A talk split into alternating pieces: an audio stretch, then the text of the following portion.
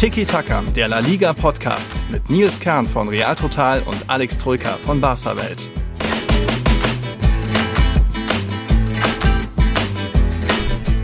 Buenas. Halleluja, es ist passiert. Levantes Negativrekordserie ist tatsächlich endlich gerissen. Darüber müssen wir reden. Auch Barca und Atletico, ja, sie haben mal wieder gepatzt und es gab einige Aufreger bei Rayo in Villarreal und im Bernabeu und naja, mal wieder tun die Spanier das, was sie so lieben, wie Alex immer so schön sagt. Sie meckern, sie regen sich auf. Äh, Alex, geht's dir ähnlich? Willst du auch hier so viel meckern und dich aufregen in dieser Folge? Ja, selbstverständlich will ich das. Servus erstmal. Ähm, nee, es gibt tatsächlich einige Aufreger, einige Polemiken. Ähm, die Spanier lieben ihre Polemikas, das stimmt. Und vor allem lieben sie sich auf Social Media darüber zu echauffieren, die Vereine nämlich.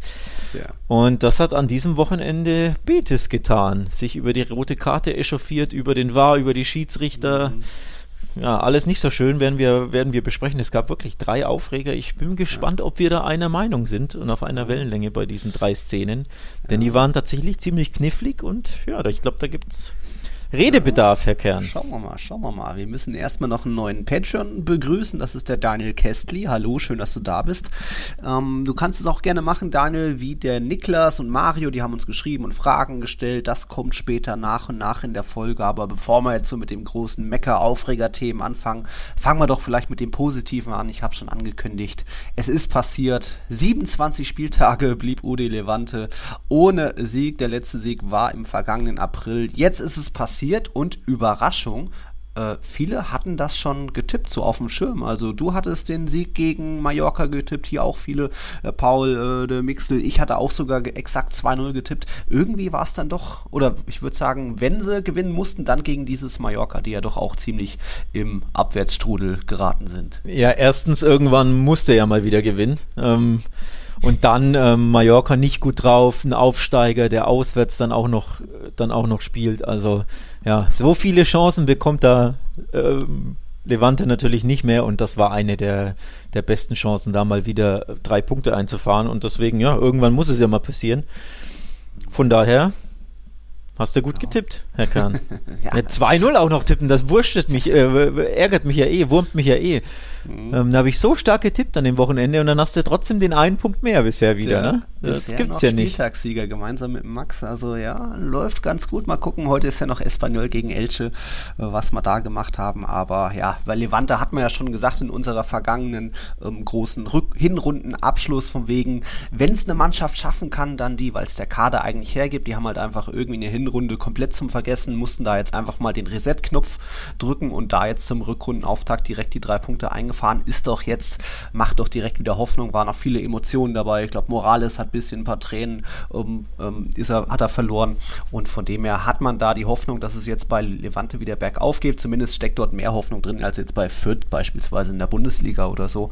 Und ähm, ja, da mal schauen. Ähm, die haben jetzt auch noch ein bisschen Programm vor sich. Ich glaube, gegen Getafe und gegen Cadiz geht es als nächstes. Also auch da irgendwo so gesehen sechs Punkte Spiele. Wenn du die, die gewinnst, dann hast du schon mal die Mitkonkurrenten, hältst du weiter äh, auch mit unten. Ähm, das ganz spannend war dann auch. Sechs ich, Punkte sind es aktuell übrigens, ne? Ähm, also ist noch ein bisschen, weil äh, Alaves wieder gepunktet hat. Mhm. Ähm, das 0-0 gegen, gegen den Athletikclub aus Bilbao, aber ja, die anderen Mannschaften, klar, äh, Elche spielt noch, also es könnten, könnten, ähm, ja, könnte noch blöder werden für, für Levante, aber nichtsdestotrotz sechs Punkte sind, glaube ich, machbar mit dem Kader. Vor allem, wenn, wie du es gesagt hast, viele direkten Konkurrenten kommen jetzt kurz hintereinander, da kannst du ja absolute Sechs-Punkte-Spiele ähm, gewinnen. Und die anderen da unten werden ja auch nicht gewinnen, reihenweise. Von daher, ja, der. Kader es her. Sie haben das wirklich einfach mal wieder gebraucht, da drei Punkte. Ich glaube, der, der Mannschaft fällt auch wirklich eine Last ab.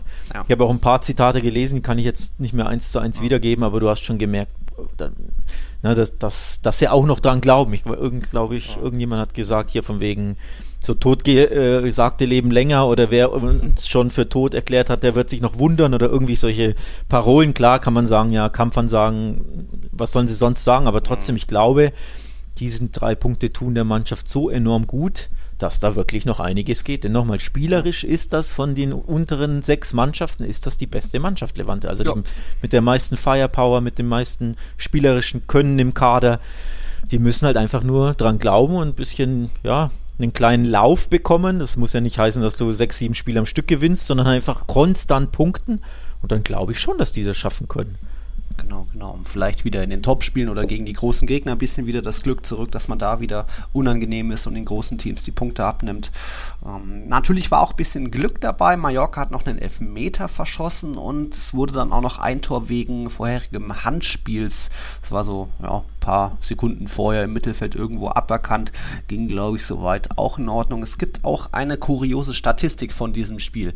Ähm, einer der Gründe, warum Levante ganz unten mit drin war, war ja auch, dass ihr neuer Topstürmer noch gar nicht funktioniert hat. Jetzt aber Roberto Soldado sein erstes Tor in der Liga für Levante erzielt und er hat damit einen kleinen ja, Ligarekord gleichgestellt.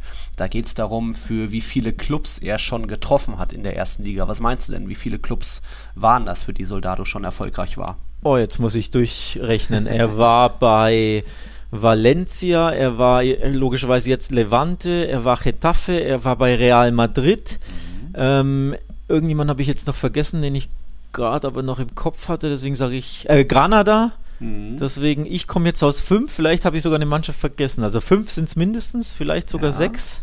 Ja, es sind sogar sieben. Du hast sieben. noch Osasuna und Villarreal vergessen. Das ein Wandervogel, der Typ, ne? ja, war zwischendurch noch in England und so weiter, Tottenham. Äh, das ist schon auch nicht schlecht. Aber ja, da eben Soldado ein bisschen für Geschichte geschrieben, äh, Geschichte gesorgt natürlich. Und deswegen lebt die Hoffnung bei Udi Levante. Womit fahren wir denn fort? Mach mal, wollen wir gleich von, von was Positivem zu was Neg Negativem zu Barca gehen? Ey, das ist gemein. Ja. Aber ja klar, ähm, negativ im Sinne von bitterer Ausgleich, ja klar. Bitter, ja. Ähm, ganz Unrecht hast du natürlich nicht, auch wenn du es mal wieder sehr stichelig formulierst. Ups, äh, das war natürlich keine Absicht. Ja, wir können ja auch mit was Positivem anfangen bei Barca. Ihr seid eins der großen ähm, ja, Altlasten weg. Jetzt kann, kann der Ballon wieder fliegen vom FC Barcelona. Coutinho ist weg. Ihr seid ihn doch losgeworden irgendwie und das vielleicht auch zu einem Deal, wo man sagen könnte, ja, das könnte klappen, dass Aston Villa da die, die äh, wie sagt man, Kaufoption dann zielt, oder? Glaubst du? Also grundsätzlich, dass sie ihn losgeworden sind, super wichtig. Ähm, ich glaube, man, man atmet wirklich im Verein auch auf, dass er gegangen ist. Mhm. Also, dass er wirklich erkannt hat, ich werde da, ich spiele keine Rolle in den Planungen von Xavi, ich werde nicht auf Einsatzzeit kommen und dass er nicht sagt, ja, okay, ich sitze halt meinen Vertrag aus, sondern dass er wirklich spielen will, mhm. ähm, dass er woanders hingehen möchte, dass er sogar auf Gehalt verzichtet. Das ist fast das Verwunderlichste. Xavi hat das selbst auf der PK ge, ähm, gesagt, hat ihn zum einen gelobt, eben, dass er ja, dass es seinen Charakter zeigt, dass er ne, sieht, okay, bei uns wird es schwer haben, also sucht er die Herausforderung und äh, sucht Spielminuten und geht woanders hin. Und Xavi hat selbst gesagt, er hat dafür auf Geld verzichtet. Zwar nicht näher ausgeführt, aber in den spanischen, katalanischen Medien stand da eben, dass ähm, Aston Villa 60 Prozent seines Gehalts übernimmt mhm. und Barca aber nicht die anderen 40, sondern null zahlt, uh. weil Coutinho eben auf 40 Prozent des Gehalts, also auf den Teil, der den Barca quasi weiterzahlen müsste, auf den verzichtet er. Also roundabout 60 ähm, Prozent sollen es sein. Also er verdient angeblich rund 23 Millionen per, A, per Jahr brutto. Das war ja eigentlich klar, dass niemand sich das leisten kann und will. Und deswegen umso verwunderlicher, dass er A, einen Verein gefunden hat und B, dass er diesen Deal eben eingegangen ist, dass er sagte, okay, Aston Villa zahlt mir rund 60 Prozent laut katalanischen Medien, aber Barca muss eben nichts zahlen. Das ist für mhm. Barca eben auch sehr, sehr wichtig. Ne? Weil es einfach so viel ist. Wenn, wenn er 10 Millionen kassieren würde, ja okay, wäre es nicht so tragisch, aber ne, 40 Prozent von 23 ist halt doch recht viel. Ja. Und deswegen Roundabout ein sehr, sehr guter Deal für Barca. Auch eine, eine gute Aktion für Coutinho natürlich, will sich beweisen ähm, in der Premier League ist ja auch WM-Jahr natürlich. Genau, genau. Ja. Aber ob, weil du sagst, hier könnte ja. klappen, dass ihn jemand abnimmt, da bin ich mir nicht so sicher. weil dafür war, ist er seit zwei Jahren einfach wirklich zu schwach. Und die Kaufoption soll angeblich auch erstaunlich hoch sein. Also ich habe gelesen, gibt ja keine, also die Vereine haben nichts bekannt gegeben, nur dass es eine Option gibt, also Kaufoption, keine Kaufobligation, aber die soll laut äh, englischen Medien bei 40 oder 45 Millionen liegen. Also wer zahlt denn so viel Geld für den? Meinst du? Also die Engländer ja. wenn er da ein bisschen wieder einen raushaut und jetzt vielleicht noch mit extra Motivation eine starke Rückrunde spielt, könnte ich mir das vorstellen. Zumindest sehe ich bei Coutinho immer noch ein bisschen mehr Einsatz und Wille vielleicht, als jetzt zum Beispiel damals von Real James Rodriguez, der irgendwie auch irgendwie da ein bisschen Pflegefall ist und nicht immer Lust hat und wenn Ancelotti wieder weg ist und ja, das aber Wetter. Der, ne? Ja, das stimmt schon, aber der hat bei Everton gut, gut äh, begonnen damals, ne? Hat ja, reihenweise Assists und sogar Tore und war gesetzt bei Everton, aber ja, das ja, irgendwie hielt das nur ein Jahr, äh, ein halbes Jahr und danach hat er nicht mehr so viel Bock. Ich glaube sogar, war das Rafa Benitez, der über ihn gesagt hat, er liebt halt das Geld oder das Geld ist ihm wichtiger und der Lifestyle, als hier wirklich ah. Profifußball auf Kompetit also auf wettbewerbsfähigem ja. hohem Niveau zu spielen. Ich glaube, da Weiß hat, nicht, aber könnte passen. Deswegen ja. ist er jetzt mit, wie alt ist der, 29 oder was? Ja, ist er jetzt in die Wüste, um da abzukassieren. Genau. Ne? Also ja, das spricht leider nicht so für seinen Charakter. Ähm, aber ich finde die trotzdem diese Kaufklausel erstaunlich hoch. Also mhm. zu, kann ich mir nicht vorstellen. Selbst wenn er jetzt gut spielt, aber diese 40, mhm. 45 sollten sie den stimmen die sind schon enorm hoch. Also 30 hätte ich gesagt, okay, die Engländer zahlen ja gern diesen, diesen England-Bonus, ne? Ja. Die haben einfach zu viel Geld und dafür zahlen, deswegen zahlen sie immer mehr, als ein normaler Verein quasi für einen Spieler ja. zahlen würde. Grüße an, wie sie alle heißen, Jack Grealish, ne? Der in Spanien wäre der 40, 50 Millionen wert gewesen und in England wechselt er von einem Engländer zum anderen für 100. Also absoluter ja. Wahnsinn, ne? Also die Spieler werden auch bei den Preisen overhyped, aber selbst wenn er gut spielt, mhm könnte mir gut vorstellen, selbst wenn Villa ihn behalten möchte, dass sie nochmal nachverhandeln und sagen, ja komm, dann machen wir halt 25 plus 10 Bonus oder so. Und ich glaube, Barca will das schon auch sehr gerne annehmen. Okay, na gut. Jetzt kommen wir mal zum Spiel. Da beginne ich mit einem mehr oder weniger offenen Quiz an unsere Zuhörer. Ich lese jetzt nur mal die Statistiken vor und ihr überlegt, äh, an, von welchen Mannschaften die sind. Also, wir hatten hier zwischen Granada und Barcelona, ähm, es ging um die Foulstatistik. 21 zu 9, die gelbe Kartenstatistik 5 zu 2. Na, von wem, welchen Verein waren denn jetzt diese Statistiken? Also, wir können es gleich aufklären. War FC Barcelona spielt nicht mehr so wie der FC Barcelona. Jetzt viele, viele Flanken. Luc de Jong hatte getroffen, aber eben auch viel spielzerstörerisches, Zeitschinden, taktische Fouls, äh, dann natürlich noch Platzverweis von Gavi. Aber 21 zu 9 Fouls, äh, mehr als Granada zu haben, ist schon auch eine Ansage und zeigt dann auch, so unverdient war dann der Ausgleich Ausgleich, so spät er auch war, von Puertas dann auch gar nicht mehr, oder? Ja, da sind jetzt einige Themen drin. Also zum einen, das Hauptthema ist das Engagement, die, die, ja, die, der Zug ist wieder mehr drin, sie fighten mehr, sie rennen mehr, sie pressen mehr und ähm, das will Xavi dem Team einbläuen, das braucht Barca auch. Seit vier Jahren ist das verloren gegangen, mehr oder weniger, ne? dass sie wirklich da Vollgas geben, kämpfen, rennen, fighten. Ähm, dafür sind sie ja eh nicht immer so bekannt. Aber du hast ja ganz klar gesehen, seit Jahren geht das verloren. Sprich, Barca braucht das wieder, dass da einfach mehr, mehr Zug drin ist, mehr, ne, mehr Fighting Spirit. Ähm, das ist ein Grund. Zudem will Xavi höher pressen, grundsätzlich. Also früher ins Gegenpressing, höher anlaufen. Und natürlich, wenn du da einen Tücken zu spät kommst, faulst du natürlich, ne? Wohingegen, wenn du es eher lasch angehst, faulst du natürlich eher weniger. Also grundsätzlich auch vom Spielstil an sich ähm, kommt dann das ein oder andere Foul mehr dazu, weil du einfach ne, giftiger in die Zweikämpfe gehst und mehr rennst und mehr Zweikämpfe bestreitest. Zum einen ist Gavi einfach auf dem Platz und der sorgt immer für Fouls, weil der sammelt, ähm, ich habe es geschrieben bei Twitter, der sammelt, sammelt, gelbe Karten wie andere Pokémon. Ne? oh, also ja, ne, das, das, spielt auch eine Rolle. Wenn der einfach nicht spielt, hast du wahrscheinlich 10 Fouls ja. weniger. So, ähm, das ist einfach seine Art. So ein bisschen der, der spanische oder katalanische Verratti, ne? der ja auch klein mhm. ist und super technisch stark, aber ständig grätscht und fault ohne Ende, dieser Verratti. Also da gibt es für mich so, ein, so, eine Parallele. Und zum anderen spielt natürlich bei deinen Stats jetzt bei Granada Bars eine Rolle, dass sie einfach 10 Minuten in Unterzahl waren und dann natürlich mit Hauen und Stechen irgendwie versucht haben, diesen Sieg über die Zeit zu retten. Und natürlich ist Granada komplett dann angerannt und klar, musst, ähm, ne, hältst du dann mhm. dagegen, dann gibt es halt das ein oder andere Foul. Also das sind so die, die drei ah, Gründe, sage ich mal, warum es die ja Statistik so krass ist. Ne? Seit Xavi übernommen hat, hat keine Mannschaft mehr gefault oder fault häufiger pro Spiel. Da ist ja Barca aktuell Ligaspitze. Ansonsten insgesamt natürlich noch ist der das so? Valencia. Das weiß ich ja, gar nicht, echt? Doch, äh, keine Mannschaft fault durchschnittlich häufiger als Xavis Barca. Aber gut, es ist halt auch da liegt man ja muss man ja öfter noch irgendwie kämpfen, um irgendwie die Führung über die Zeit zu bringen. Das hat da jetzt nicht gereicht. Auch da war es dann wieder vielleicht offensiv zu wenig vom FC Barcelona. Wir reden von nur einem Schuss aufs Tor. Granada hat im Endeffekt dann vier gehabt, auch ohne jetzt die absolute Mega-Gefahr auszustrahlen. Testegen noch eine gute Parade wieder, aber ja, ging schon in Ordnung, glaube ich. Das also Resultat ging in Ordnung für mich tatsächlich. Ähm, war ja, wieder ein typisches Barca-Spiel übrigens. Ich war bei den Tipps auch. Ich hatte ja 2-1 Barca. Ich habe es dir vorher ja schon gesagt in der, vor der Aufnahme. Ich war schon stark dabei, äh, stark oder kurz davor 1 zu 1 zu tippen. Das war schon ein starkes Gefühl. Aber so ein bisschen hat die Hoffnung, ja. der Wunsch halt mitgetippt leider. Und ich, es hätte ja um ein Haar geklappt. Ne? Also 2-1 getippt. Ja. Wenn sie 1-0 gewinnen, ist ja trotzdem ja. richtig getippt. Aber spielerisch war das wirklich wieder zu wenig ähnlich wie auf Mallorca, auch ähnlich wie ähm, bei Osasuna. Das waren wirklich mhm. drei Spiele, die fast identisch waren. Du hast immer Phasen, wo du gut bist, wo der Ball läuft, wo du aber trotzdem quasi offensiv zu wenig Ideen hast, sodass du natürlich 60, 70 Prozent Ballbesitz hast, aber nicht wirklich die Chancen. Dann mhm. machst du die eine durchaus eiskalt, in dem Fall De Jong. Bei Osasuna haben sie ja auch mehr oder weniger eiskalt die ein, zwei Chancen gemacht, aber viel mehr hast du nicht und hinten raus werden die Gegner dann immer stärker und stärker. Du verlierst immer mehr die Kontrolle über Spiel, Ball, Gegner, lässt dich hinten einschnüren und kassierst das späte Ding noch. Ähm, mhm. das gab es jetzt wirklich in einigen Spielen. Auf Mallorca hat ja Testegen dieses Monster-Ding pariert in der 93. Im Endeffekt wäre das ja auch das 1-1 gewesen. So, und jetzt hast du es eben kassiert. Ja. Ähm, also viele Parallelen, die verlieren zu oft die Spiel- und Ballkontrolle. Klar, jetzt bisschen eine Ausnahme Granada, weil du in Unterzahl warst. Ähm, aber unterm Strich hätte sich niemand beschweren können, wenn auch Mallorca unentschieden ausgeht. Mhm.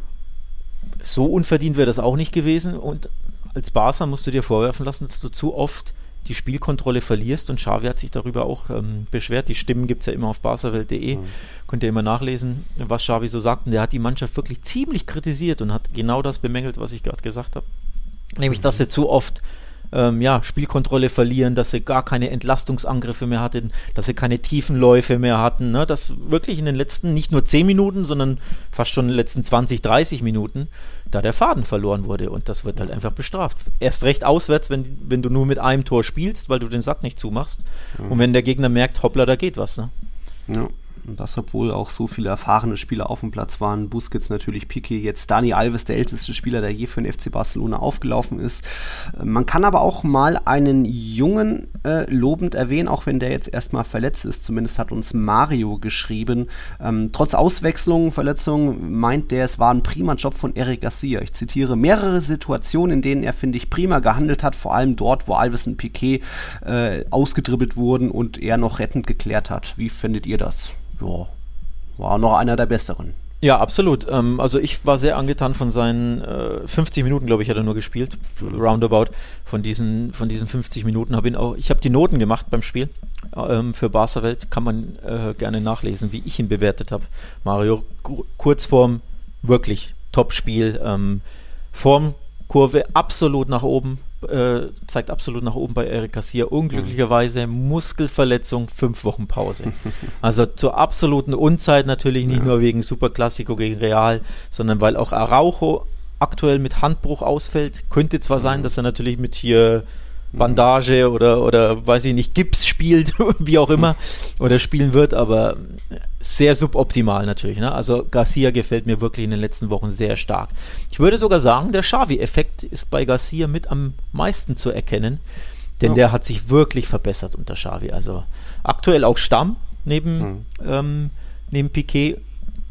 Von daher kann ich wirklich nur Gutes sagen. Verletzung kommt halt mal wieder zur Unzeit. Barca hat echt Verletzungspech ohne Ende aktuell. Also nicht nur Corona, ne, sondern ja.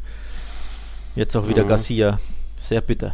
Ja, da ein bisschen Supercopa-Vorschau, wer alles dabei ist, wer fehlt, das machen wir dann später noch in dieser Folge.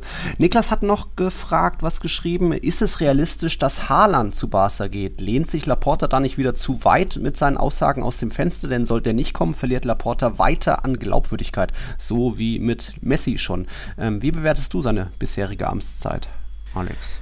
Ja, also grundsätzlich, ähm, also zum einen, bevor ich anfange, eigentlich ist das ein Thema, könnte man fast eine Dreiviertel Folge, also Haaland, Barca, ne, eine Dreiviertel Folge ähm, füllen. Fragen unserer Patreons, wie immer, noch kurz der Hinweis, wenn, wenn du hier schon Fragen vorliest, kann natürlich jeder der Patreon wird, der Supporter ist, uns äh, Fragen stellen, patreon.com slash Tiki-Taka-Podcast, ne? da Supporter werden, dann könnt ihr uns Fragen stellen, die beantworten wir sehr, sehr gerne immer on air. Also das ist der Hinweis. Und ja, Harlan Laporta kann sich Barca ihn leisten? Hm, schwierig, ne? Also grundsätzlich schwierig aufgrund der finanziellen Situation bei Barca. Schwierig natürlich auch, weil deine Konkurrenten Manchester City und PSG lauten werden unter anderem. Und die mhm. können halt bieten, was sie wollen. Also die können dem fünfmal so viel bieten wie Barca. Dann ist natürlich die Frage, was wollen Raiola und Haaland? Ne? Also, wo wollen sie hin? Angeblich wollen sie ja am liebsten nach Spanien, schreiben zumindest die spanischen Gazetten, also Real oder Barca ist quasi Top 1 und Top 1b oder irgendwie so. Mhm. Angeblich, ob es stimmt, sei dahingestellt. Aber Haaland, ähm, ja, mag einfach Spanien, macht gern Urlaub in Spanien, hat angeblich irgendwo ein Haus bei Malaga oder irgendwie sowas, keine Ahnung, ob das stimmt. Mhm. Aber ja, finanziell kannst du halt nicht mithalten mit den Scheichclubs, ne? Ja. So. Und ob du es dir überhaupt leisten kannst, ihn zu verpflichten, steht ja auch noch auf dem anderen Blatt, weil Haaland, äh, Haalands Vater will ja angeblich auch irgendwie was 20 Millionen Handgeld, Raiola will 20 und wenn PSG ihm 40 bietet, so. Also ja, es wird schwierig. Da kann äh, Laporta so zuversichtlich sein, wie er will. Es ja. wird sehr, sehr schwierig ja, nimmt da vielleicht wieder ein bisschen den Mund zu voll, wie Niklas schon sagte, ist ja bei Messi auch schief gegangen und von wegen äh, Champions League kommen wir trotzdem weiter. Nee, aktuell weiter nur Europa League Platz. Äh, aber dann generell zu seiner Amtszeit, äh, was hast du da zu sagen? Ja, also grundsätzlich will er, ähm, Laporta will einfach, ja, Positivität ähm, ausstrahlen, will, ne, will mhm. nicht, dass immer alles negativ ist, sondern tätig gern Kampfansagen, weil er einfach, ähm, ja, ein gutes Feeling, will, äh, weil er will, dass ein gutes Feeling im Verein herrscht, dass, dass die cool ist, die Fans, die Anhänger, auch die Mannschaft an sich einfach, ja, mit besseren Gefühlen in die Zukunft schauen und nicht hier so mhm. zerknirscht sind wie seit zwei, drei Jahren, ähm, weil sich ja dann das alles auf den ganzen Verein negativ auswirkt. Sprich, er strahlt eben diese Positivität aus, diese Zuversicht. Mhm. Und man kann natürlich behaupten, manchmal ist es ein bisschen over the top. Ne? Also im Fall Haaland wäre es vielleicht klüger gewesen, ja, den Mund einfach zu halten. Oder bei Messi war es klar, ne? das war ja im Endeffekt auch so die An Amtsantrittsrede. Ähm, er muss sich ja auch verkaufen als Politiker. Also die Leute sollten ihn ja wählen, sprich, er muss natürlich Positives sagen. Messi wird natürlich bleiben. Klar, das, da geht es um Wählerstimmen oder ging es um Wählerstimmen. Ja. Ähm, jetzt geht es einfach darum, positives Feeling ähm, im Verein herzustellen und Zuversicht auszustrahlen, etc. etc. Ich glaube, das sind so die Hauptbeweggründe, warum er das grundsätzlich so oder warum das immer so lanciert wird. Wobei in dem Fall hat das ja nicht mal selbst getätigt, sondern das waren ja nur ein äh, Reporter von, ich glaube, irgendeinem katalanischen Fernsehsender, so. der da gesagt hat, ja, ähm, Laporte hat gegenüber seinen Freunden und, und Beratern und so gesagt, er glaubt daran, dass er Haaland bekommen kann. Äh, so. Ich dachte, da gab es auch ein Interview von ihm selbst, aber okay. Ja, er hat gesagt, alles ist möglich, aber er hat nicht ah. gesagt, ich werde Haaland holen, das hat er ja, nicht okay, gesagt, okay, sondern er hat okay. nur gesagt, angesprochen auf, könnt ihr Neuverpflichtungen wie Haaland tätigen, hat er gesagt, ja. alles ist möglich. So. Ja, also das ist im Endeffekt ja auch eine nichtssagende Aussage. Ja. Wenn ich dich frage hier, glaubst du daran, dass du Ariana Grande äh, daten kannst, kannst du auch sagen. Nein, nein, nein, will ich gar nicht. Alles ist möglich. So. Nee, aber grundsätzlich, alles ist möglich, ja schon. Aber das heißt nicht, dass es realistisch ist, ne? sondern, aber du sagst natürlich niemals in so einer Position, ja, nee, können wir nicht schaffen. Das ist ja. so. Von daher, ja. Okay. Na gut, dann fangen wir doch mal langsam mit den Aufregern an. Fangen vielleicht mal bei Rayo gegen Betis an. Dort war ja wieder, oder wir können weiter sagen, Rayo bleibt zu Hause ungeschlagen, schreibt weiter Geschichte. 26 Punkte aus jetzt 10 Heimspielen. Jetzt gab es immerhin das zweite Unentschieden ähm, gegen Betis 1 zu 1. Da gab es aber eben eine große, schwierige Szene, wo ja, der Schiedsrichter äh, nicht die richtigen Entscheidungen getroffen hat, zumindest weil er das Spiel hat weiterlaufen lassen. Ähm, es war irgendwann so Mitte der ersten Hälfte. Da kam es im Mittelfeld zu einem Zweikampf. Ähm, Rayo hält Easy, geht zum Ball, der ein bisschen nur halb hoch war. Er geht da mit dem Kopf hin. Alex Moreno, ja, es war eine schnelle Situation, will den Ball treten und trifft dann eben Easy voll mit den Stollen am Kopf. Auf einmal direkt Blut überströmt, aber Schiedsrichter hat nun mal das Spiel weiterlaufen lassen. Erstmal ähm, die Szene ja komplett fehl, schlecht eingeschätzt. Ähm, dann gab es natürlich große Aufregung und dann eben auch die rote Karte für Alex Moreno. Also ja, blutige Szene ist dann immer eigentlich eine klare Sache, aber so richtig äh, re anders reagieren konnte Alex Moreno da finde ich auch nicht mehr, weil es einfach so schnell ging. Äh, Easy den, den Kopf so tief hatte. Äh, was meinst du? Wie hast du das gesehen? Ähm, klipp und klar keine rote Karte. Ist, keine mir, rote ist Karte. mir zu hart. Ähm, ist ja. mir echt zu hart. Ich habe es mir heute früh auch nochmal noch mal angeguckt. Er, er hat ja das gestreckte Bein nicht und hält es ja nicht so oben drüber, sondern mhm. er, er schaufelt von unten nach oben, so wie du den Ball eben klären möchtest. So, das ist das eine. Also ähm, ne? kein gestrecktes mhm. Bein, sondern wirklich diese Tritt, diese Schussbewegung, Wegschießbewegung quasi von unten nach oben. Das sind für mich mildernde Umstände. Zum einen ist das Bein auch gar nicht so hoch, sondern Easy, Easy ist ja eh schon klein, gefühlt ja. 1,65 oder was der ist. Und dann hat der auch noch den Kopf wirklich weit ja. unten, also auf, auf Hüfthöhe eines normal großen Spielers. Ja. Sprich, der, das, der Fuß ist gar nicht mal zu hoch, sondern eher der Kopf zu niedrig. Heißt ja nicht, dass es kein Foul ist, aber einfach, ne, auch das muss man ja mit einkalkulieren mhm. in, die, mhm. in die Bewertung. Und deswegen ist das für mich keine. Und er sieht ihn auch nicht. Und deswegen ist das für mich keine rote Karte. Also da reicht für mich gelb völlig aus. Mhm. Klar, er trifft ihn und es ist ein Foul, aber für mich kein Rot. Es ist kein gestricktes Bein. Er zieht nicht da voll durch wie, ähm, was weiß ich, Nigel de Jong damals im WM-Finale gegen die Spanier, mhm. ne, wo er da wirklich voll gegen die Brust tritt im Kung-Fu-Manier. Äh, das ja. war nicht der Fall. Er, er will ja. einfach nur den Ball wegklären und der andere hat den Kopf zu niedrig, wird dann natürlich getroffen. Foul, okay, gelb, ja. okay, aber für mich keine rote Karte. Das ist zu hart. Und der War hat ja auch wieder drei Minuten drauf geguckt und überhaupt ähm, hat das ja ewig sich hingezogen. Ich finde, nach Wahrüberprüfung sollte man die rote ja. nicht geben. Ja, hat ja auch noch drauf geschaut und trotzdem blieb die rote Karte dann bestanden. Ich schätze, da war einfach so ein bisschen auch, äh, kann man das Aktionismus nennen, weil Blut überströmt, Easy sah wirklich brutal aus am Ende, hat dann ein kleines Pflaster ihm gereicht gefühlt. Vielleicht wurde auch noch ein, zwei Mal getackert oder so, aber es war jetzt keine enorm Werbung Guten Morgen zusammen. Im heutigen Meeting werden wir über Gromner bis Nervrenna für das Projekt sprechen. Du bist neu im Team und verstehst nur Bahnhof? Ganz entscheidend bei der Umsetzung ist Gromner. Habt ihr es verstanden? Ah ja, das ist wirklich, wirklich verständlich. Zurmnarbarnaf Venewaf. Auf der Arbeit klingt alles nur nach Kauderwelsch? Die LinkedIn-Community hilft dir dabei, dich in der Berufswelt zurechtzufinden und neue Themen im Handumdrehen zu verstehen. Und? Noch irgendwelche Fragen? Arbeitsthemen verstehen. Wissen wie mit LinkedIn. Werbung Ende große Platzwunde, vielleicht auch, weil er, weil er eh eine Glatze hat ähm, und dann nicht irgendwie Haare noch das, das Blut verdeckt haben, weil sah es so brutal aus. Auch das kam vielleicht so ein bisschen zu der Entscheidung hinzu. Es war mega dramatisch, der Schiedsrichter hat es nicht gut gelöst, weil natürlich enorme Rudelbildung war. Das Spiel lief erstmal noch weiter, obwohl da einfach ein, ein Spieler blutend auf dem Platz liegt, hat er nicht gut gelöst. Und ähm, ja, das ist die eine Sache, äh, schlecht bewertet, war eigentlich keine rote Karte, würde ich, ja, kann man schon unterschreiben. Ähm, das Nachspiel ist dann eben noch, was äh, Betis danach noch geteilt hat. Also es war dann, glaube ich, erst weiter später am Abend. Da hat dann Betis auf dem, also der offizielle Twitter-Kanal von Betis hat dann auf Englisch geschrieben. Um, Betis have always been absolutely respectful with the referees and their decisions, but what we have seen today is incomprehensible. The job of a referee is to be fair and just, not the disgrace we have seen today at Vallecas.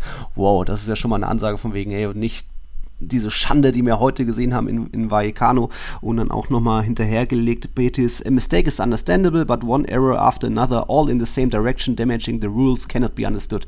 Alex Moreno's red card, a handball inside the home area, foul before the goal and foul from Carvalho when he was alone. There is no possible explanation. Ugh, die Spanier und ihr Aufreger. Ähm, es war äh, nicht gut gepfiffen, eine Fehlentscheidung, aber... Ja, vor allem, so sie, ähm, sie regen sich, also zum einen auf Englisch und auf Spanisch ähm, getweetet, also wirklich mhm. nicht in der Hitze des Gefechts. Normalerweise hast du ja einen Social Media Beauftragten, der ja auch Fan ist, der sitzt dann auf der Tribüne oft und in der Hitze des Gefechts haut er dann irgendwas raus. Ich glaube, so war es bei Valencia, darüber sprechen wir gleich. Ne? Ähm, in dem Fall ist es ja wirklich ja fast schon koordiniert, ne? Weil die tweeten das auf Englisch, die tweeten das auf Spanisch und vor allem auch nach dem Spiel, also wo ja. man sich ja eigentlich beruhigt, wo zwei, drei Stunden danach. Äh, ja. Genau, genau. Also wirklich, die wollten das, die ja. Social Media Officer oder die, mhm. grundsätzlich der Verein, die wollten, dass man sich da mal, dass man da mal einen raushaut auf Social Media und mal hinweist darauf, dass man sich ja, dass man mhm. denkt, dass man beschissen wurde. Vor allem, sie nennen ja mehrere Szenen, nicht nur die rote, ne? Ja. Sondern auch, ähm, ich habe mir jetzt alle Szenen auch gar nicht angeguckt, weil ich nicht wusste, wann die, wann die alle waren. Aber ja, sie besprechen sich über ein, über ein Handspiel im, ich glaube, im, im 16er über einen Foul bei, an William Carvalho angeblich, als er alleine mhm. vom Tor war. Also ja, das war, da, da, wollte man sich mal Luft machen bei Betis offenbar. Und ist, weil man mit den Schiedsrichtern grundsätzlich offenbar sehr, sehr unzufrieden ist. So ja. wirkt das auf mich. Typisch La Liga, wie du schon mal gesagt hast. Letztes Wochenende war es ja noch Real Sociedad, die da so ein Video sogar geteilt haben, wo dann Isaac im Strafraum von einem Alaves-Spieler noch so gestoßen, gefault wurde, hat keinen Elfmeter gegeben, dabei war Isaac fast, fast frei vor dem Torhüter.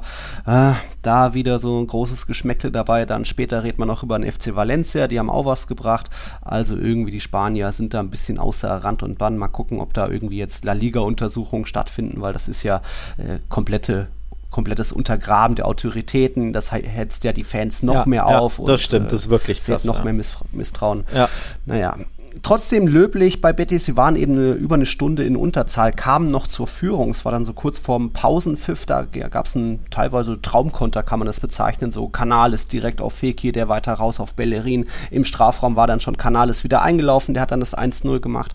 Also das äh, ziemlich schick. Aber eben Rayo kam am Ende noch irgendwie zurück zu einem auch verdienten Punkt. Waren eigentlich besser im Spiel, auch schon vor dem Platzverweis eigentlich. Und ähm, ja, sind jetzt weiter mit Sevilla die beste Heimmannschaft in La Liga, haben keins ihrer ersten zehn Heimspiele verloren. Das hatten sie zuletzt in La Liga 1978.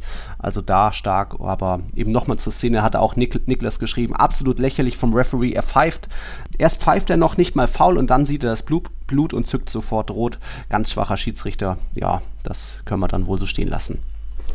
Gut. Dann gehen wir weiter zum anderen Aufreger im Bernabeu eigentlich Real Madrid, würde ich sagen, den Gegner ganz gut unter Kontrolle gehabt. Valencia im Mestalla gegen Real ist da immer eine andere Sache als irgendwie Valencia im Bernabeu. Am Ende glaube ich schon auch verdient verloren. Ob das dann 3-1 ausgeht oder 4-1 ausgeht, ist dann auch ein bisschen wurscht. Aber eben natürlich so ein bisschen der Dosenöffner des Spiels war nach auch einer schwierigen Anfangsphase, war dann eben Casemiro, der sich gedacht hat, ich mache jetzt mal ein Dribbling, was ich sonst nie mache und ich suche mal den Kontakt im Strafraum. Und natürlich hat er das irgendwo gewollt, aber ich sag, Oma Alderete hat sich auch nicht geschickt genug angestellt. Also es gab unten die Kontakte am Knöchel. Oma Alderete hatte so ein bisschen auch noch seinen Popo rausgedrückt. Also auch da eben Kontakt zu Casemiro. Von, für mich mich ist das ein Kann-Elfmeter, für mich geht die Entscheidung in Ordnung. Kontakt ist nicht gleich faul. Ne? Äh, Kontakt ist in dem Kontaktsport Fußball grundsätzlich ja nicht verboten. Ähm, ja. Für mich ist das kein Elfmeter. Auch da wieder. Ähm, das ist mir viel, viel, viel zu wenig.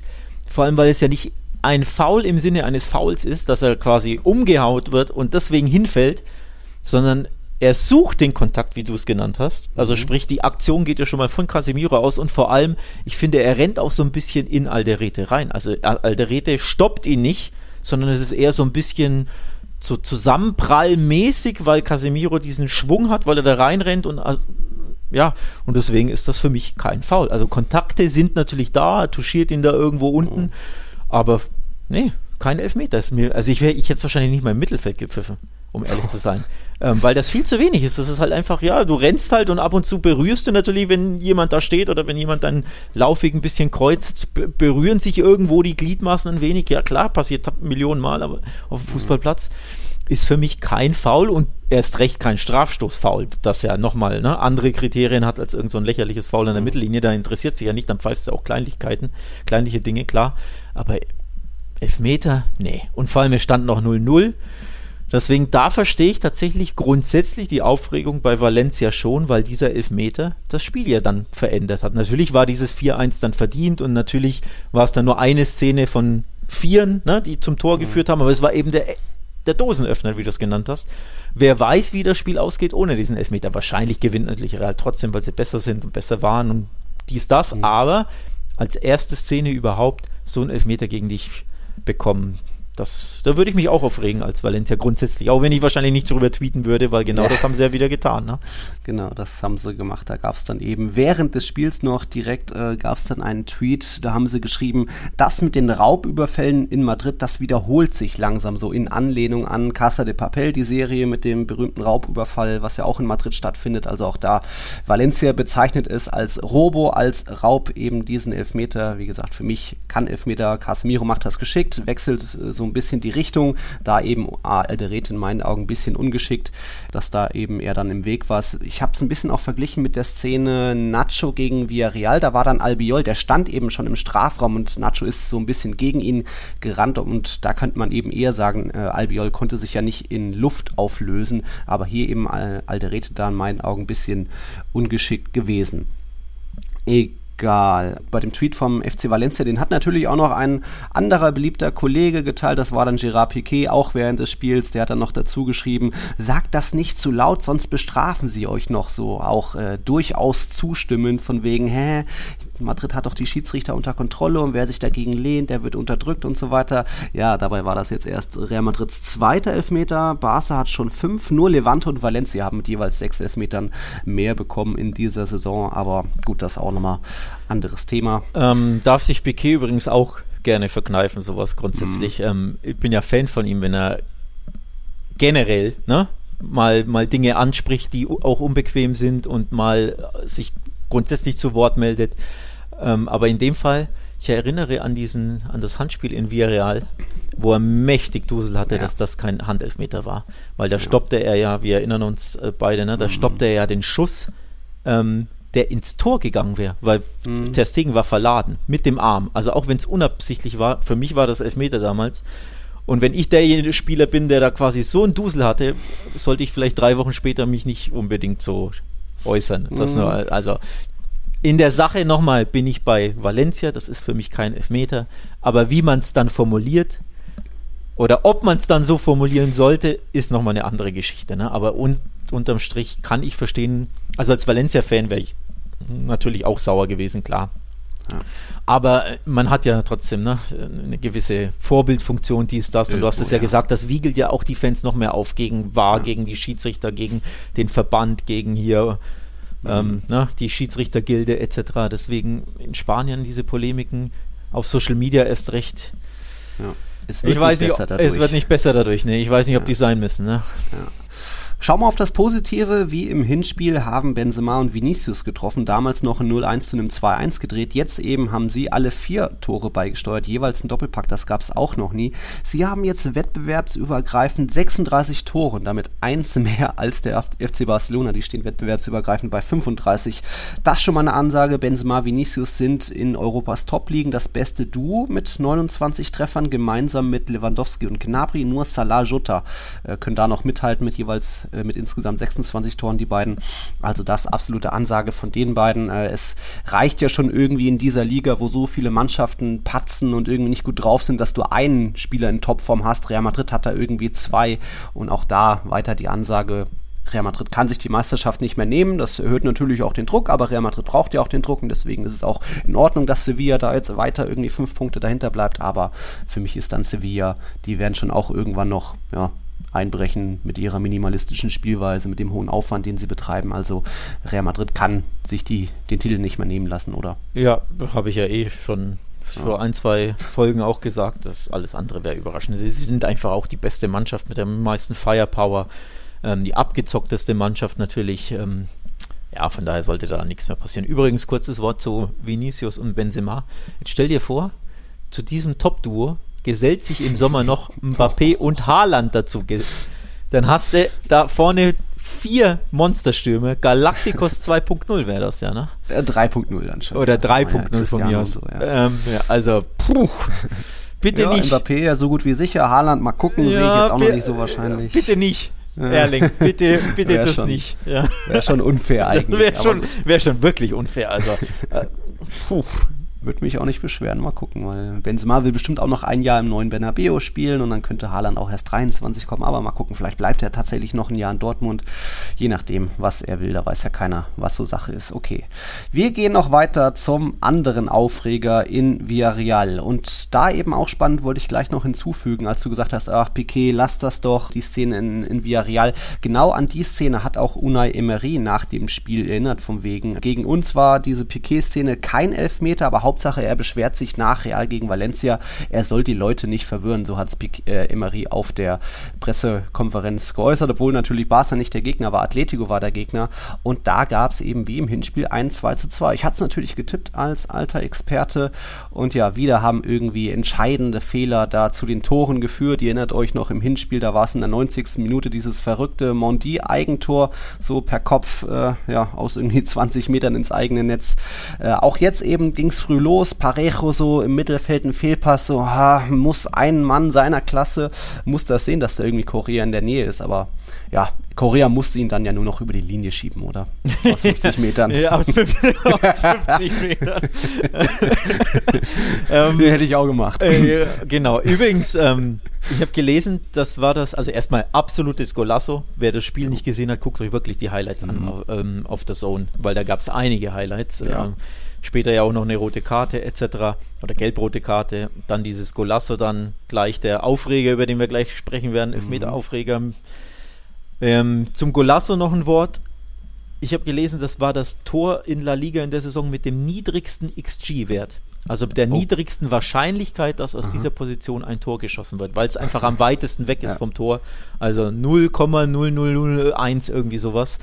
Ähm, also ich weiß gar nicht, was waren 47 Meter, 48, 50? Ja, 51 sogar. 51 sogar. Gelesen, ja. ähm, aber ich glaube, das dritte Mal schon, dass so ein Tor gefallen ist in der Liga. Denn in Osasuna hat, glaube ich, Granada, erinnerst du dich? Ja. Ähm, ein Tor, also ein Granada-Spieler, meine ich, den Ausgleich kurz, ich weiß nicht, ob kurz vor Schluss, aber grundsätzlich mhm. auch irgendwo in der Area geschossen, über den mhm. Torwart hinweg. Also nicht aus der eigenen Hälfte, aber drei, vier mhm. Meter im, in der gegnerischen Hälfte. Und in irgendeinem anderen Spiel habe ich es auch gesehen. Ich weiß nicht, ob es ein La Liga-Spiel war oder ein Copa del Rey-Spiel. Aber auf jeden Fall das dritte Mal, dass in Spanien ähm, wirklich fast von der Mittellinie ein Tor erzielt wird in der Saison. Mhm. Ähm, also es kommt in Spanien häufiger vor, liegt natürlich daran, dass die Torwart, Torhüter auch mehr mitspielen. In, in Deutschland mhm. kennt man das immer nur von Manuel Neuer, ne? Vielleicht mit noch dem einen oder anderen, die dann weit ja. aus dem Tor rausgehen. In Spanien machen das scheinbar mehrere Stürmer. Rulli, äh, sorry, Torhüter.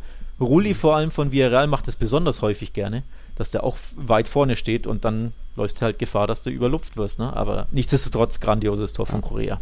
Ja, und da eben Korea aktuell so der beste Stürmer bei Atletico, was ja nicht selbstverständlich ist, wenn man hier Luis Suarez, Griezmann, äh, äh, Cunha, Felix und so weiter noch eigentlich neben und vor sich hat. Also da starkes Ding von ihm.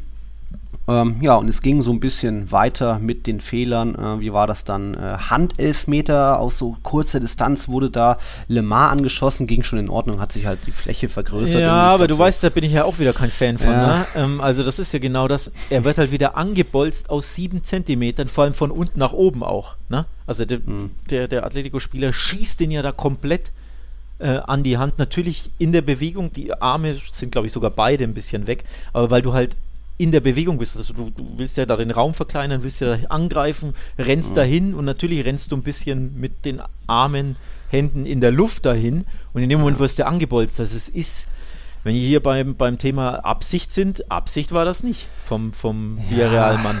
Ähm, trotzdem müssen das Verteidiger lernen. Also es war ein Villarreal-Spieler, der da Le Mans angeschossen hatte. Ich, ich, erinnere da immer an Sergio Ramos, der ist immer, wenn er im Strafraum irgendwo ist, immer die Hände hin, hinterm Rücken Ja, die, ich weiß schon, den Pinguin ich ein, aber Watschelgang da, den machen jetzt ja. viele mittlerweile, aber es ist halt unnatürlich, das zu machen. Ja. Natürlich ist es, du läufst hin und in dem Moment, wo du hinläufst oder irgendwie in der Bewegung quasi das, das Bein ausstreckst oder zum Tackling oder zum Block oder was auch immer, ähm, ne?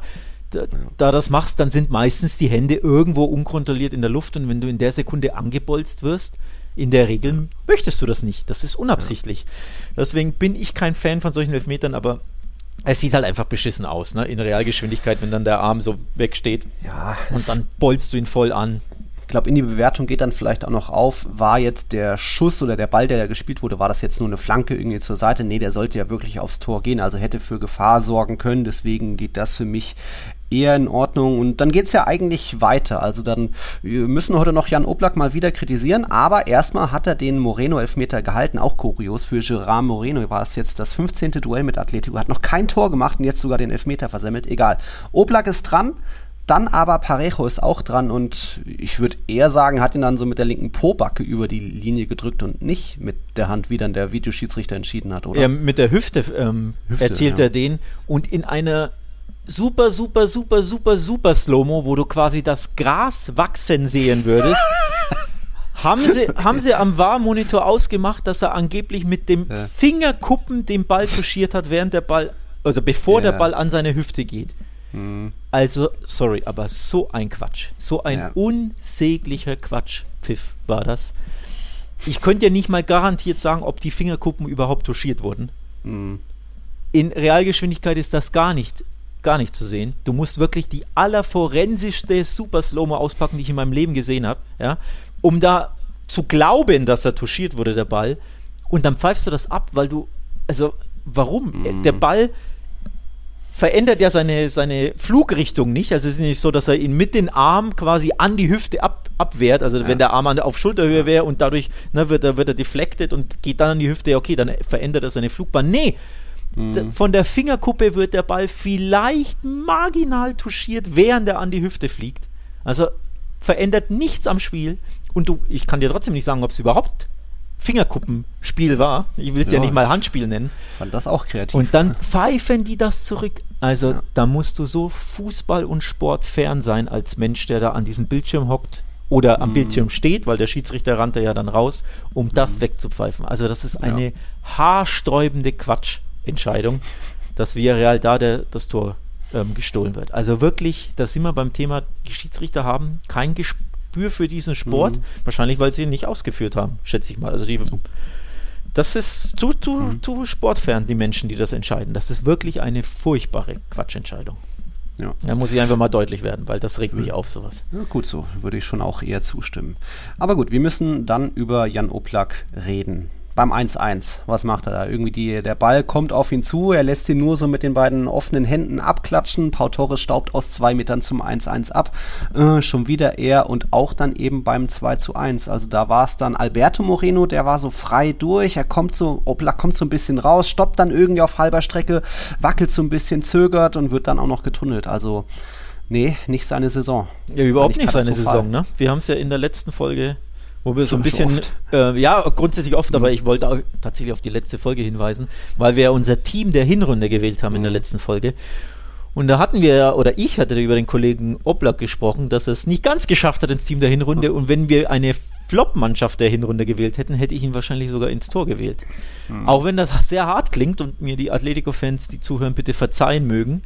Aber es gibt weitere Gründe, das zu untermauern, diese These. Ne? Ähm, ja. Also Moreno ist natürlich schwer, eins gegen eins, klar, mit viel Schwung ja. und dann hast du natürlich auch Pech, weil du versuchst, sie groß zu machen. Gleichzeitig kannst du die Beine ja nicht komplett zumachen, ja. weil dann machst du dich klein. Also es ist schwierig, aber es sieht unglücklich aus natürlich. Er muss sich einfach entscheiden, äh, entweder komplett raus ja. oder.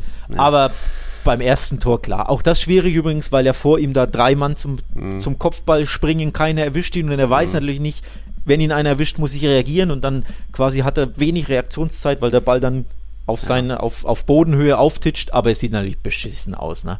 Ja. Ähm, von daher, er ist nicht von Schuld frei zu sprechen und es passt zu seiner Saison. Ne? Es sieht nicht gut aus und er wahrscheinlich verunsichert er irgendwo auch seine Hintermannschaft, die eh schon mhm. wackelig und verunsichert ist und ja. nicht die Top, äh, Top 11 da hinten drin oder das Top-Innenverteidiger-Duo ne? mit, mit ähm, wer jetzt, äh, Savic und Jimenez sind glaube ich beide verletzt.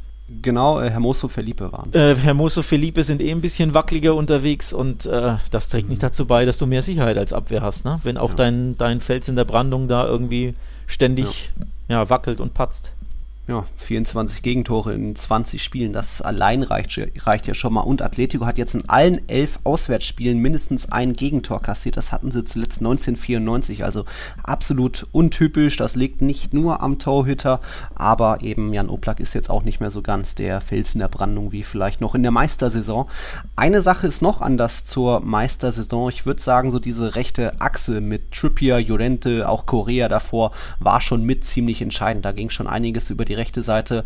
Ja, da merkt man auch, das fehlt aktuell in dieser Saison. Jolente auch noch nicht so richtig angekommen. Korea natürlich, aber jetzt eben auch Trippier gegangen zu Newcastle, hat ja schon seinen Abschied da im vergangenen, im letzten Heimspiel sich mehr oder weniger vor den Fans verabschiedet. Geht da jetzt zu Newcastle. Also auch da ist jetzt nicht unbedingt Hoffnung machend für Atletico, dass er jetzt auch weg ist. Für mich übrigens absolut unerklärlich, dieser Abgang. Ähm, also dieser Verkauf aus Atletico-Sicht. Klar, mhm. äh, er kriegt bei, also Trippier bekommt bei Newcastle natürlich mehr Geld und zurück in die mhm. Heimat, dies, das.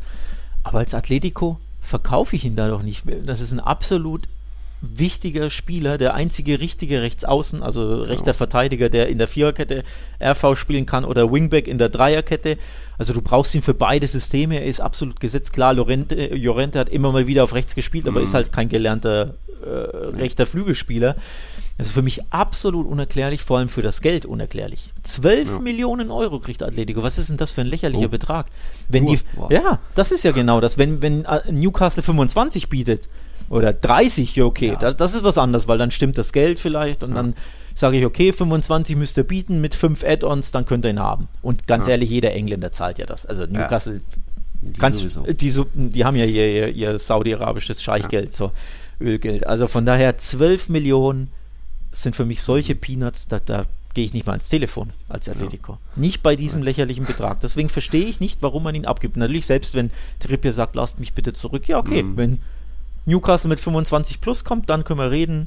Drunter nicht. Ja. 12 Millionen, absolut lächerlich. Und von daher schwächt sich da Atletico völlig unnötig. Die müssen in der Champions League gegen Man United ran. Monsterschweres Spiel. Die sind Vierter in der Liga, kämpfen da mit äh, gerade irgendwie um, um die Champions League mhm. Teilnahme und schwächen sich dann für 12 läppische Millionen selbst. Also für mich wirklich unerklärlich. Ja, schon kurios. Jetzt hast du plötzlich nur noch dann Vrijalko als Rechtsverteidiger, hm, auch keine Top-Besetzung. Violente dann eben auch nicht, der will auch lieber eher mit nach vorne arbeiten. Mal schauen, was das noch gibt.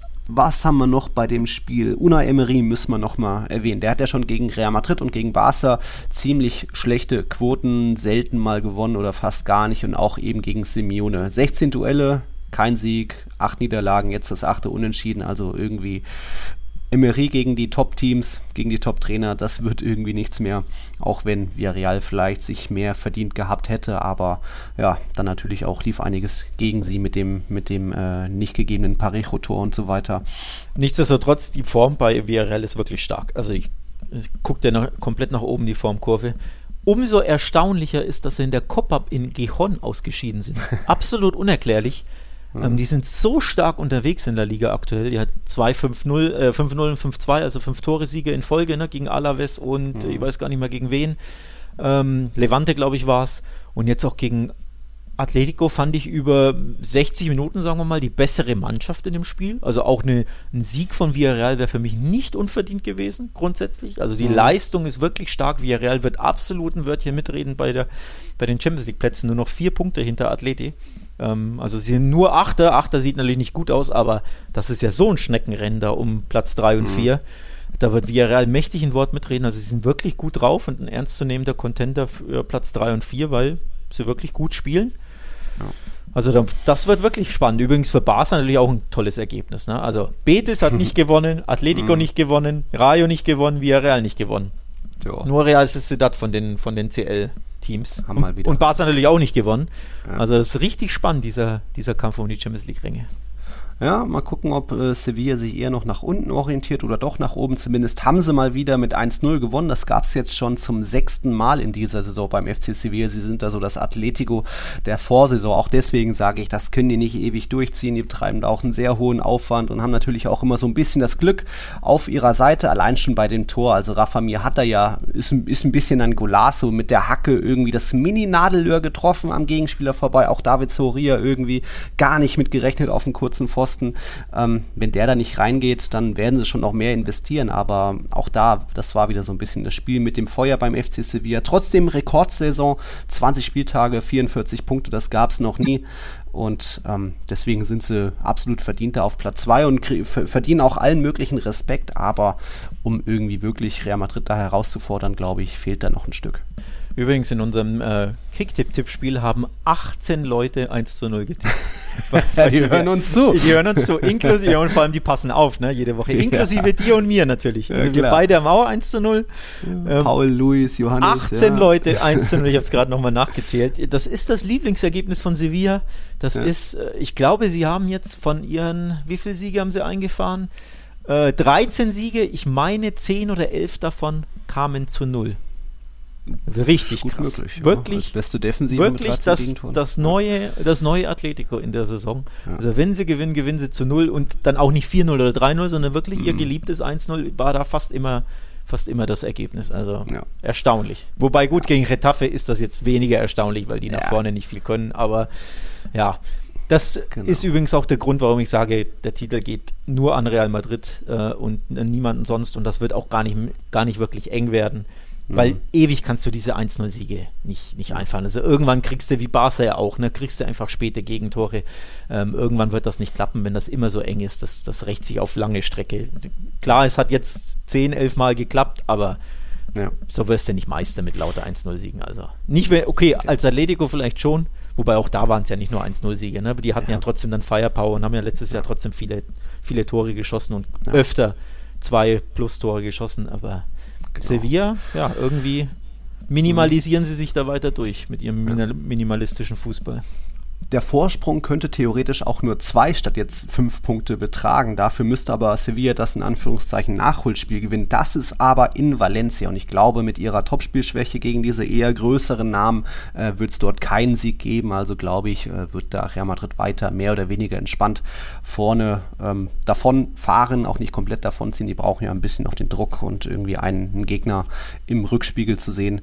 Mal schauen. Wir sind ja nähern uns schon der, der Stunde in unserer Folge, haben aber noch ein paar Themen ein bisschen die Copa-Auslosung und natürlich noch Super Copa, da ein bisschen Vorschau-Prognose. Das machen wir gleich nach einem Break. Also bis gleich. Ich fange unsere kleine Vorschau auf das Copa Achtelfinale mal mit einer kleinen Prognose, einem Tipp an. Ich glaube, Atletico scheidet aus gegen Real Sociedad. Ich glaube auch, dass es für Barca sehr schwierig wird gegen Bilbao. Jetzt fehlt dieses Mal Messi, der ist, wächst normal gegen Bilbao über sich hinaus, aber ich glaube, Atleti könnte da extra motiviert sein, genauso auch Real Sociedad. Wird schwer, glaube ich, für Barca und Atleti. Was denkst du? Also Copa del Rey sind wir ja jetzt nicht Super Copa, mm. weil von dem oh.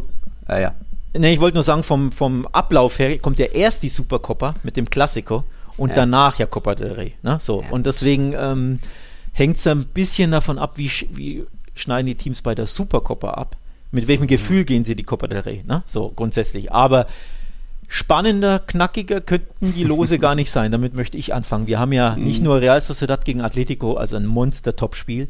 Athletic Bilbao gegen FC Barcelona ist ja ein absolutes äh, Copa. Klassiker. Copa-Klassiker tatsächlich, ja. Letztjähriges Finale plus, ich glaube, ja. das sind die Mannschaften, die sie am häufigsten im Finale getroffen haben ja. auch. Die Mannschaft mit den meisten Final-Teilnahmen, ähm, die beiden Rekordsieger. Also es ist wirklich mhm. der, der, der Klassiko der Copa schlechthin. Und als Barca hättest du dir wirklich gewünscht, dass er nicht unbedingt. Also okay, zu Hause im Camp Nou gegen, gegen Athletik nicht so schlimm, aber im San Mames, ouch, ja. ne? Ähm, ja, also schwerer kann es kaum werden. Und dann hast du eben tatsächlich auch noch das Sevilla-Derby, ne? Betis ja. gegen äh, den FC Sevilla Stark. hast du auch noch. Und all das schon im Achtelfinale, also nicht Viertelfinale oder Halbfinale, wirklich im Achtelfinale. Boah, mhm. das wird hart. Also Killer. ich sag jetzt schon, äh, Athletik gegen Barca geht unentschieden aus, da kriegen wir Verlängerung. Oh, äh, ähm, bin ich mir ja. 100% sicher, dass es geht in die Verlängerung und dann alles möglich. Real Sociedad, Atletico, wird haarig, aber ich könnte mir auch vorstellen, dass Atleti irgendwie da ein 2-1 über die Zeit bekommt. Mhm. Sevilla Derby, weiß mhm. ich nicht, tipp mal wieder 1-0 Sevilla, keine ja. Ahnung. Äh, wird, ja. wird haarig, vor allem bei Betis, das finde ich auch cool, dass es in Benito genau. Villamarin ist. Und der leichteste Kontrahent ja. ist der von Real Madrid. Da hattet ihr ein bisschen Losglück, ne? Nur, ja, es geht nur gegen Elche. Immerhin nach Elche, aber, ja, aber das ist kein Hexenkessel dort. Das nee. war mein absolutes Wunschlos. Also da ist das Risiko gegen Girona, Gijon oder auch äh, Atletico Baleares, den letzten Drittligisten, wäre mir viel zu hoch. Deswegen lieber so eine schwache, blasse Mannschaft ohne klare Philosophie. Das sind jetzt auch kein Cadiz oder Getafe, die nur hinten drin stehen. Die versuchen ja irgendwie jetzt Fußball zu spielen, haben aber mit die wenigsten Schüsse in La Liga, die wenigsten Abschlüsse. Von dem her absolute Pflichtaufgabe für Real Madrid. Auswärts schön und gut, aber muss man gewinnen. Fertig aus. Vor allem, wenn du sagst, hier Atletico, Barca und Sevilla könnten easy auf der Strecke bleiben im Achtelfinale und du als Real gewinnst dann in Elche. Da, da, das ist ja schon die halbe Miete, dass du schon quasi, weiß ich nicht, sieben Finger im Pokal hast bei, dem, bei den Mannschaften, die dann nur noch übrig sind. Ne? Also ja, spannend, ja, wird spannend. Da hatte, da hatte auch der Leander uns schon geschrieben, von wegen, eigentlich ist für Real Madrid das nationale Triple Pflicht, also Liga, Supercopa und Copa del Rey. Oh, ja, Supercopa muss jetzt auch gewinnen werden, eigentlich wie die, wie die Liga auch, aber Copa del Rey, ob das alles immer so einplanbar ist. Ähm, es ist nicht so der attraktive Wettbewerb für die Blancos irgendwie, da ist die Auflaufprämie gering, keine Ahnung, irgendwie sind sie da nicht so motiviert, egal wer noch im Wettbewerb ist. Ein Klassiko wäre vielleicht äh, besser für sie, als wenn es da wirklich gegen Rayo Vallecano Gehen sollte. Äh, will, ich, will ich noch nicht mit einplanen. Die Copa del Rey, immerhin der letzte Titel war ja unter Ancelotti 2014. Also der weiß, wie es geht, aber uh, nee, ist mir zu riskant, da jetzt Triple zu sagen. Ja, vor allem, weil Supercopa, ne, Halbfinale, mhm. ist ja der Klassiko. So. Ja. Und da kannst du ja nichts einplanen. Also ich würde Nein, sagen, ja, Real Madrid geht als Favorit in den Klassiko, das natürlich. Ne? Tabellenerster gegen, also auch wenn die Tabelle keine Rolle spielt, aber es ist ja trotzdem Tabellenerster gegen Tabellensechster. So, und Barca ist nicht gut drauf grundsätzlich in der Saison und Real mhm. ist gut drauf und Real hat Vinicius und Benzema. Von daher ist Real Madrid ja natürlich der Favorit in diesem Klassiker, ohne Wenn und Aber, mhm. muss man zugeben, aber es ist ja trotzdem Klassiker. Also einplanen kannst du ja da keinen ja. Sieg und vor allem, wenn du im Finale dann ähm, gegen Atletico spielst, da ist ja dann auch alles möglich. Also einplanen ja. ist äh, ein bisschen gewagt, aber dass das äh, nationale Triple mehr als möglich ist, da gehe ich absolut mit. Und das muss ja auch das Ziel sein von Real Madrid. Also wirklich da mal einen raushauen ja. und mal nicht nur die Meisterschaft gewinnen, sondern wirklich mal hier ne, in Spanien mal abstauben. Das muss schon das Ziel sein in der Saison. Ja, muss schon eigentlich sein, wenn die anderen Mannschaften so patzen, jetzt auch noch diese Auslosung gab in der Gruppe. Aber es ist immer noch diese reformierte Gruppe irgendwie, das, das das haben sie noch nicht so richtig verinnerlicht, dass es kein Rückspiel gibt. Also das vergessen sie doch gerne mal im, im Hinspiel. Alcoyano war ja 3-1, klingt verdient, aber war ja hier und da auch ein bisschen wackelig und am Ende noch zwei Duseltore. Naja, Supercoppa. Ich äh, glaube auch perso aus Personalsicht sieht es für Real ein bisschen besser aus. Also jetzt sollen wohl auch Cavachal und Jovic in den Kader zurückkehren, sodass nur Bale und Mariano nicht mit nach Saudi-Arabien reisen. Aber bei Barca könnte es, glaube ich, acht Ausfälle insgesamt geben. Also jetzt äh, Eric Garcia ist natürlich neu und jetzt korrigiere mich, ich glaube, für Fatih und Ferran Torres reicht es nicht. Oder ähm, Petri? Petri und Ferran Torres sind weiterhin positiv getestet, mhm. Corona-positiv, testen ja trotzdem jeden Tag seit ihrem ähm, positiven Test und haben auch gestern wieder positiv getestet. Deswegen, die fahren nicht mit nach Riyadh, nach Saudi-Arabien. Mhm. Ähm, Araujo, oder fährt, fliegen natürlich, äh, Araujo fliegt mit, ah. trotz Handbruch und hat sogar mittrainiert, meine ich jetzt gerade auf Twitter aufgeschnappt zu haben, während wir aufnehmen. Muss ich danach noch, nach Aufnahmeende nochmal checken. Ähm, und wen hattest du noch genannt? Petri. Petri. Nee, ist auch positiv. Äh, Fatih hattest du genannt, genau. Auch der Fatih, ist mit ja. dabei und ah. wird sogar spielen gegen Realstand heute, laut Ach, katalanischen ja. Medien. Ob von Anfang an sei mal dahingestellt, aber er wird wahrscheinlich sein Comeback feiern nach wieder, weiß ich nicht, eineinhalb Monate Verletzungspause oder wie lange es hm. war. Okay. Also da immer ein bisschen positive Nachrichten. Klar, dem wird Matchfitness fehlen etc. natürlich, aber dass er alleine schon zurück ist, Anzu, mhm. ist natürlich trotzdem super positiv für Börser. Mhm, okay. Dazu kommen dann noch äh, Martin Braithwaite und Sergio Roberto, die fallen auch weiter aus und Yusuf Demir wollt ihr nicht einsetzen, weil sonst äh, die Ausstiegsklausel fällig wird. 10 Millionen bei einem weiteren Einsatz, also da dann eben dann doch nur sechs Ausfälle. Ja, Frankie de Jong wär, äh, ist noch verletzt. Hat sich Ach, ja, den gibt's noch. Den, den gibt's noch. ja. Den gibt's noch, ja. Der hat äh, Muskelblessur ähm, und wie gesagt, Eric Garcia jetzt Muskelverletzung und eben ob Araujo jetzt und Anzu überhaupt so spielfit sind, dass sie, also von mhm. Anfang an kann ich mir bei beiden nicht äh, vorstellen. Von daher fehlen ja trotzdem dann, was waren es jetzt, fünf Stammspieler plus mhm. minus. Ähm, also es ist trotzdem schwierig. Ne? Die, die, Kids werden wieder spielen. Ja. Sprich, du wirst hier das Gavi Nico Mittelfeld haben gegen Modric, Casemiro und Groß. Also mhm. ne, ein größerer Unterschied in Erfahrungen, Abgezocktheit, in Abgeklärtheit kann es ja gar nicht geben, allein im Mittelfeld. Mhm. Ähm, spricht ja schon ein bisschen für Real Madrid, ne? Noch ein bisschen, ja. Und eben auch, wie du schon sagst, haben zwei Spieler, die in Topform sind, die Torhüter vielleicht mehr oder weniger mittlerweile auf Augenhöhe. Courtois spielt schon eine aus, äh, absolute Wahnsinnssaison, aber jetzt Testegen eben auch zurück zu alter Stärke nach zwei richtig guten Paraden. Ähm, ja, ich, ich bin gespannt erstmal, weil es wird ja kein typischer Klassiker, wo man ein typisches Barca sehen wird, sondern es ist ja mittlerweile doch ein Barca, das mehr irgendwie ja, destruktiv spielt, das Spiel unterbricht, äh, taktische Fouls. Naja, naja, naja. Flanken. Das ist, äh, ist, Alter, wir sind ja. noch nicht Retafe, ja? Und auch, wenn wir auch nie. Du tust das hier so ein bisschen ab. Ja. Nee, die pressen, kämpfen halt einfach mehr als sonst. Und das ist ja positiv. Also ist ja nichts Negatives. Mhm. Ähm, von daher, nee, das ist schon immer noch Barca mit hier, aber halt einfach mehr Zug zum Tor, mehr Wille, mehr Kampfbereitschaft, mehr, mehr Pressing, höherem Pressing, höherem Anlaufen. Das wird übrigens Groß und Modric auch nicht so schmecken, wenn dann ständig Nico und Gavi auf dich zuquatschen. Ne? Also die pressing-resistentesten Spieler auf der Welt. Ja, natürlich, aber, aber, aber gewohnt sind sie es wahrscheinlich nicht. So. Naja, naja, naja. Also dass Barca nicht mehr Barca ist, das ist klar, das haben wir schon oft gesagt und auch jetzt die vielen Flanken und das funktioniert ja auch dann mehr oder weniger aktuell mit Luc de Jong, also da ja auch Chapeau für, dass er da jetzt so seine Rolle ein bisschen gefunden hat, aber ja, wer weiß, vielleicht wird er noch irgendwie heute Morgen irgendwie schnell noch verkauft oder so und ist dann doch gar nicht dabei, überraschend.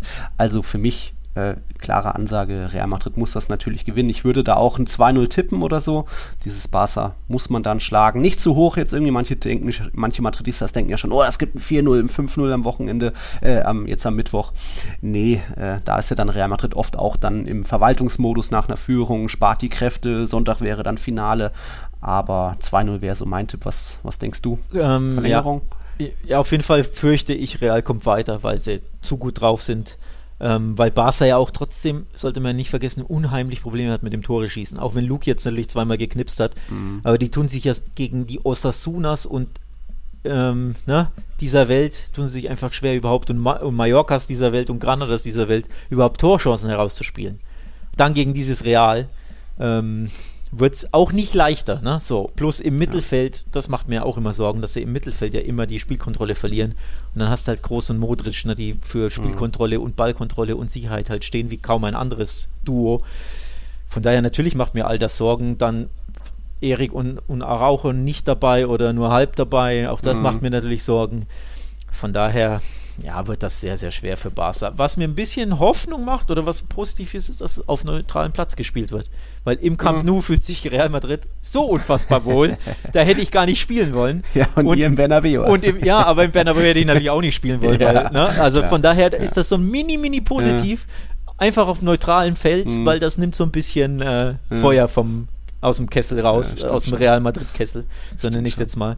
Aber nichtsdestotrotz ähm, ich wäre überrascht, wenn Barca weiterkommt. Das ist natürlich ja. ein super Test, ähm, ja. aber das Spiel kommt ein bisschen früh für dieses umgebaute Xavi Barca. Ne? Die müssen, mm. müssen weiter wachsen, die, die Spieler müssen erst zurückkehren, ne? an zu Ferran. Sein, ja. Genau, genau. Wenn wir also in einem Monat uns vielleicht getroffen hätten zum Klassiko, sehe das mm. ganz, ganz ein bisschen anders aus.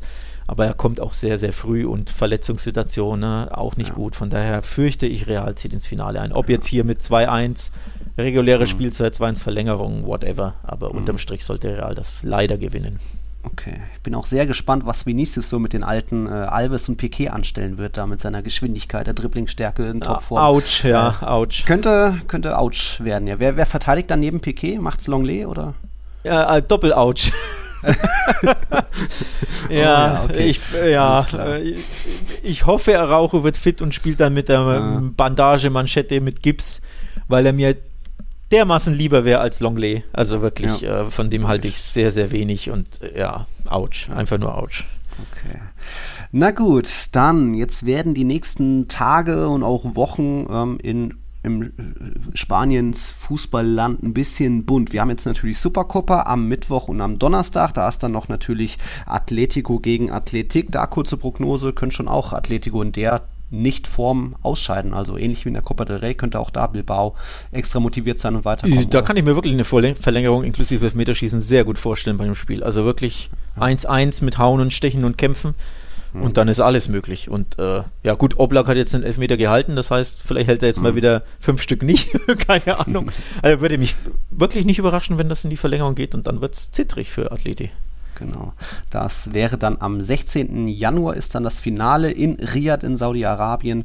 Aber jetzt eben erstmal Mittwoch und Donnerstag die Halbfinals. The Zone überträgt es nicht. Mal gucken, ob sich hier irgendwo im deutschsprachigen Raum noch was anbietet. Egal, ob das Servus TV es sich noch schnappt oder Sky auf Französisch, habe ich irgendwas schon gesehen. Da erfahrt ihr das dann auch noch, was wir bei Barca-Welt und Real Total noch rausfinden. Da gibt es dann noch Artikel. Ähm, wir haben dann am Wochenende ist auch die Copa del Rey zurück. Zumindest die ersten Spiele ohne die Supercopa-Clubs, also Mallorca, Rayo, Betis spielen da schon mal. Dann geht es so weiter von Sonntag bis Mittwoch in der Liga. Da sind dann aber auch in Anführungszeichen nur Elche, Cadiz, Valencia und so weiter im Einsatz. Dann um den 19. und 20. Januar rum haben dann Real Barca und Atletico ihre Copa Achtelfinalspiele, ehe es dann am Wochenende weitergeht, unter anderem mit Atletico Valencia, Real Madrid Elche und Alaves Barca. Also da ziemlich buntes Programm, mal ist Copa, mal Supercopa, bla, seht ihr dann schon alles. Wir können jetzt nur erstmal noch nicht versprechen, wann es wieder Tiki Taka geben wird. Also wahrscheinlich nach dem zweiten Halbfinale versuchen wir das so am Freitag, am 14. das irgendwie aufzunehmen, um irgendwie die beiden Halbfinalspiele zu besprechen und aufs Finale zu schauen. Ja, aber vielleicht, ich habe ja am 16. Januar einen großen Termin, da kommt mein Sohnemann, vielleicht kommt er auch schon vorher. Wenn er am 16. kommt, dann äh, fällt natürlich Finale für mich aus und dann auch danach erstmal ein, zwei, drei Tage bin ich dann wahrscheinlich noch im Elternzimmer im Krankenhaus. Also kann ich da noch nichts versprechen, wann es wieder Tiki-Taka geben wird. Vielleicht macht es Alex auch irgendwie alleine, müssen wir einfach mal schauen, was so ist. genau, halt einfach eine Stunde Monologe. ja, ja, oder wie auch immer. Also, nee, also müssen wir einfach gucken. Genau, müssen wir gucken, aber wahrscheinlich kommt am äh, 14. nach den beiden Supercopper-Halbfinals hm. eine kleine Folge für euch, damit wir überhaupt wenigstens auf den Klassiker und so ein bisschen blicken. Ja. Ähm, und dann wahrscheinlich am 21. oder 20. Mhm. nach den Copa-Spielen von eben Real Sociedad, Atletico, Atletico ja. Bilbao, Barca und Elche Real Madrid, weil die ja unter der Woche spielen, aber die Spiele sind noch nicht terminiert. Nee. Also während du im Elternzimmer im Krankenhaus hockst, ähm, finden irgendwann die Spiele statt, aber wir wissen noch nicht genau wann. Deswegen wahrscheinlich äh, zweimal am Freitag, 15. und 21. Je nachdem, wie es mit Sohnemann Kern ja, ähm, genau, läuft. Wann der denn will. Weil der scheint wohl noch äh, sehr gemütlich zu sein, also wird es dann wohl wirklich der 16., das dann eingeleitet wird oder so. Sprich, dann muss er raus, äh, dann wird er rausgezogen. Mal gucken. Aber pf, alles noch offen. Also daher, liebe Tiki-Taka-Gemeinde, können wir aktuell noch wenig versprechen, aber vielleicht hören wir uns dann am Freitag wieder. Ja, was haben wir noch bei den Tipps? Müssen wir nochmal beglückwünschen natürlich dem Max und dem Nils. Die sind natürlich aktuell die Spieltagsführenden. mal gucken, was heute noch bei Espanyol gegen Elche geht. Und ja, dann weiter frohes Tippen, euch eine schöne Woche und bis voraussichtlich Freitag. Vielleicht bin ich dann schon Papa oder vielleicht auch noch nicht. Mal gucken. In dem so. Sinne, hasta la proxima und äh, dir und der, dem kommenden Sohnemann und natürlich Ne? Stefanie. Der Steffi. Alles, jo. alles Gute. Auch on air natürlich nochmal. Auch von der Tiki-Taka-Gemeinde. Ah. Und ansonsten ja an die Hörer einfach hier Twitter und Instagram ein bisschen im Blick ja. halten, weil da halten wir uns äh, behalten, weil da halten wir euch auf dem Laufenden, wann da eine Folge kommt, etc. Also genau.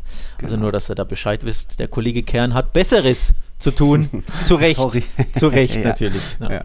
In dem Sinne, bis, bis zum nächsten Mal. ciao. ciao, ciao.